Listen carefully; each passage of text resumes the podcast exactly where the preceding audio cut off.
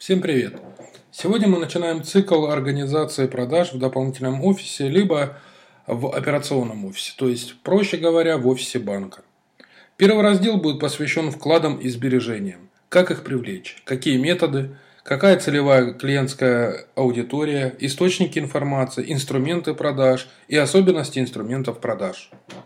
Итак, начинаем. Целевые клиентские сегменты – Кого мы можем определить в данном сегменте? Первое. Состоятельные клиенты, сотрудники корпоративных клиентов, пенсионеры, бывшие вкладчики банка, клиенты банка, прочие физические лица.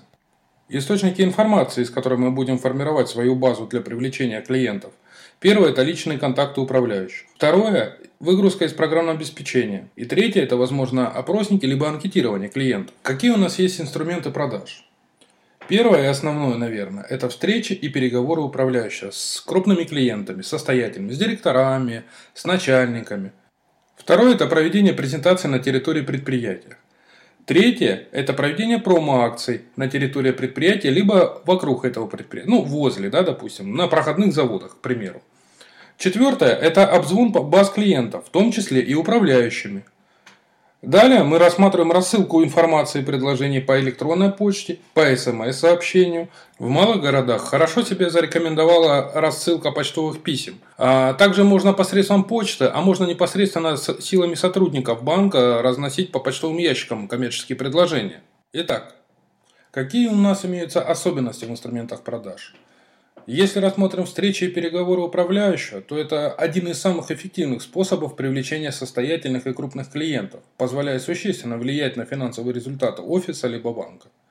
Проведение презентации на территории предприятий э, Стоит отметить, что презентации по вкладам и по кредитам всегда делаются раздельно. Проведение промо-акций на территории предприятий целесообразно проводить в комплексе с презентацией.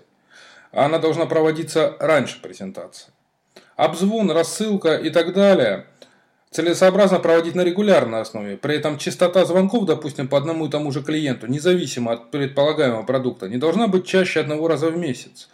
Иначе это вызывает как минимум негатив. Эффективным инструментом является также мониторинг вкладов, у которых э, в интервале месяца оканчивается срок действия с целью обзвона клиентов предложения им переоформить вклад.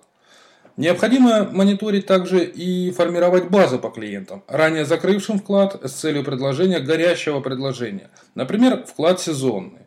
При отправке e-mail и SMS информации должна быть короткой, но отражать суть предложения и иметь обратные координаты отправителя.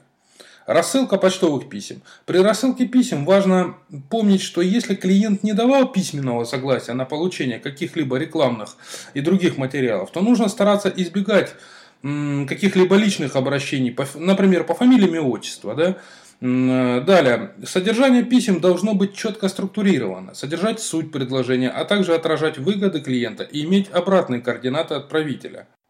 Итак, сегодня мы рассмотрели с вами, как привлекать клиентов на вклады. В следующем выпуске мы рассмотрим, как привлечь клиентов на зарплатный проект. Оставайтесь с нами, рекомендуйте наш подкаст и задавайте вопросы в комментариях.